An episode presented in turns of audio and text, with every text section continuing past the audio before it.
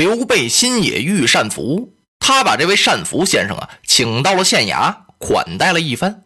经过这一番谈话呀，玄德发现了善福先生是个能人呢。怎么知道呢？就由打这个谈话当中啊流露出来的。这个人有多大的学识，他谈出来那个话呀就不一样，自然而然的呀，把他那个学识啊、经历啊就流露出来了。这位善福先生啊，可以这么说吧。他把当时后汉时期的政治、经济、文化、军事说的是头头是道。玄德心想：“哎呦，这位单福先生啊，不是水镜庄司马徽水镜先生说的那一位伏龙和凤雏啊，准是说什么呀？”玄德也不让这单福走了，就把他呀留到县衙待如上宾。这位单福呢，也不想走了，他跟玄德呀也没隐晦。我呀，就是投您来了，因为呢，我听说最近新野有一首民谣，这民谣怎么说的呢？说新野木刘皇叔自到此民风足。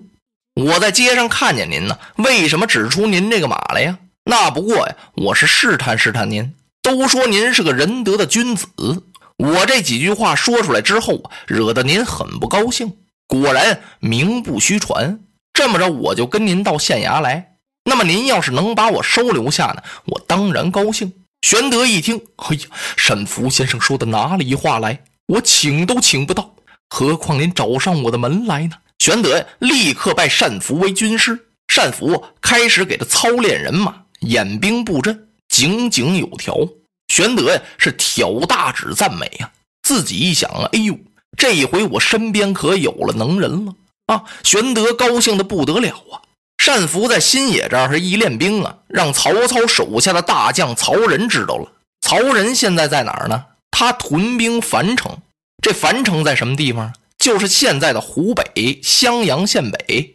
曹仁怎么跑樊城屯兵来了呀？自从啊曹操平定了北方，灭了袁绍之后啊，他就有取荆襄之意。曹操呢，在樊城这儿安排了两万精兵。派大将曹仁在这镇守，给他配了一个偏将李典，这叫什么呀？这叫虎视荆襄啊！如果说曹丞相啊哪天一进兵，那曹仁呢就是他的马前第一路先锋官了。所以啊，曹仁在樊城这儿屯扎着。探报来这么一报啊，曹仁一听怎么着啊？刘备在新野招兵买马，聚草屯粮，每天还排兵布阵，他要干什么呀？曹仁立刻呀，把他手下的将官全找来了，把这事情这么一说呀，大家一听，大将军，那您不用问，这事情明摆着呢。这刘备是想取咱们的许都，要不然他干嘛这么昼夜加紧练兵啊？我说呀，您应该赶快传令，派一哨人马把新野拿过来，把刘备擒住，送往许都交与丞相。咱们丞相早就想把刘备杀了，这可是个立功的机会。曹仁一听这话说的有理，可是谁愿讨这支令呢？旁边站起俩人来，是河北袁绍手下的两员降将吕旷、吕翔，亲哥俩。大将军，区区小事何足挂齿啊！啊，您把这令箭就交给我们兄弟吧。我们自从投降丞相以来，直到如今是寸功未立。您只要交给我们一哨人马，我们到那儿取下新野，把刘备的人头。交在您的面前。曹仁一听，好，他就把这令箭给拿下来了。慢着，旁边有个人给拦住了。谁呀？正是曹仁手下的副将李典呢。大将军，这人马发不得呀。怎么了？没有丞相的将令。丞相派咱们在樊城这儿是监视荆襄九郡呢。刘表有什么活动？如果要是刘表有什么动向的话，咱们马上禀报许都，听丞相定夺。现在没有丞相的将令，您无故发兵新野，这一旦要闯出什么事情来，可不好办呐！哎，曹仁看了看李典，撇了撇嘴：“李典呐，你这是怎么了？你这想到哪里去了？虽然呐，丞相有令让我在这屯兵樊城，监视荆襄刘表。那刘表派刘备住在新野，就在我的眼皮子底下，他整天在这练兵，我不打他，还留着他呀？”啊，小小的新野不过弹丸之地啊！刘备他能有什么本领啊？你不必多说了，立刻他给了吕氏兄弟精兵五千，去取新野。这曹仁呢，自从跟着他家曹丞相平定北方、取四州之后啊，嚯，他是傲气十足啊！他认为啊，曹家可以争衡于天下，不管你是谁呀，也不是我们曹丞相的对手。所以他今儿啊，不听李典的劝阻，叭，把这令箭就扔下来了。二吕接令之后啊，带领着人马浩浩荡荡就奔新野杀来了。早有探马呀，报与了刘备。玄德立刻把单福先生请来了。哎呀，单先生，这可怎么好啊？啊，曹仁由樊城派来大队人马，要取咱的新野呀！啊，这便如何是好啊？单福一听，使君无忧啊！啊，这您不用发愁。您问明白了吗？是谁率领人马来的呀？啊，说是河北两个降将吕旷、吕翔。哦，那很好啊。玄德一听啊。曹仁派这么多人马来取咱的新野，还很好啊！啊啊，不知好于何处啊？哎，使君您想啊，咱们现在练兵是正用兵啊，也缺人，也缺刀矛器械、辎重粮台呀。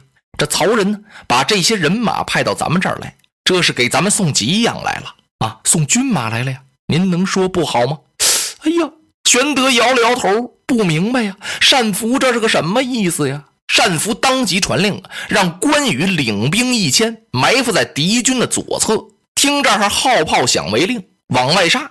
让张飞呢领一支令，带一千人马呀，埋伏在敌营的右侧，也是听这儿炮鼓响啊为号令，往外冲杀。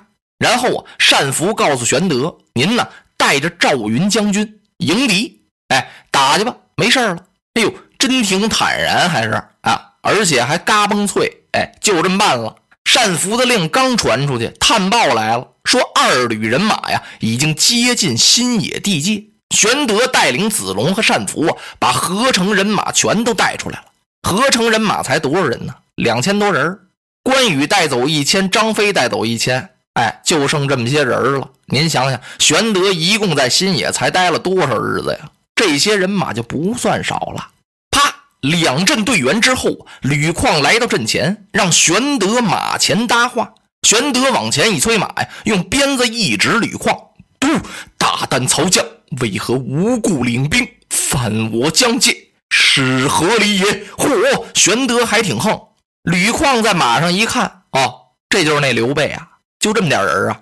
哎呀，吕旷差点乐了，他乐自己呀，我这令抢对了，我这功啊算立上了。休得啰嗦！我奉大将军曹仁将令前来取你的首级。由打玄德身后飞过一匹马来，赵云就杀上来了。到阵前是举枪就刺，吕旷急驾相还。玄德一拨马呀，回去了。玄德的马还没到自己的阵脚呢，就听阵上大叫一声啊！玄德回头一看，真痛快呀！吕旷啊，让子龙一枪。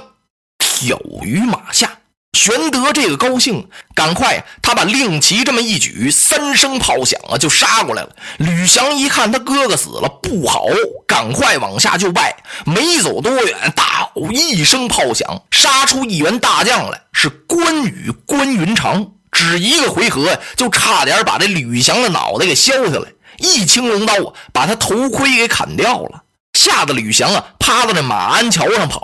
又跑了没多远，大又一声炮响，一员大将拦住了他的去路，是张飞张翼德。哎呦，我的天哪！吕翔刚把这手里的刀举起来，这刀还没等举呢，张飞骑到马前，咔噗一枪啊，把吕翔由马上给挑下来了，啪往地上一摔，张飞的马童过去就把这家伙脑袋给取下来了。张飞感情暗暗的给自己立了一条规定。什么规定？只要是我四弟子龙挑一个，我就挑一个，还真是这么回事在江夏时候呢，赵云不是一下子把张武给挑了吗？哎，他就把陈松给挑了。今儿又这样，这通杀呀，把曹将曹军几乎来了个全军尽没。哎呦，刘备这个乐呀，简直乐得合不上口了。怎么呢？自己自从出世以来呀，也没打过这么个痛快仗啊，把曹兵曹将杀的这样。啊，那曹操在官渡战袁绍的时候，那多厉害呀！今天会让我杀的大败。哎呀，玄德想来想去，想明白喽，嘿，正像水镜先生说的那样，原来我一直颠沛流离，是我身边没有能人呐。哎，今天打这个大胜仗，这儿多亏这位单福先生啊。玄德仔细一想，嘿，什么单福先生啊？您就是那伏龙，再不然呢？哎，就是那凤雏。这单福啊，准是个假名，蒙我呢。哎，您不是沉得住气吗？我也不言语。哎，是早晚有一天呐，您必然自己得说出来。玄德是越想越高兴啊，长着德胜鼓回了新野了。他是犒赏三军。吕旷、吕翔带着人马来取新野，一共来了五千多人，回去多少呢？也就三十来个吧。这三十多人回到了樊城，跪到曹仁面前，把这经过这么一说，曹仁就火了：“好你刘备啊，胆敢伤我大将，把我这几千人马给我打散，这还了得！来呀，我要亲自领人去取新野。”落花葬黄冢。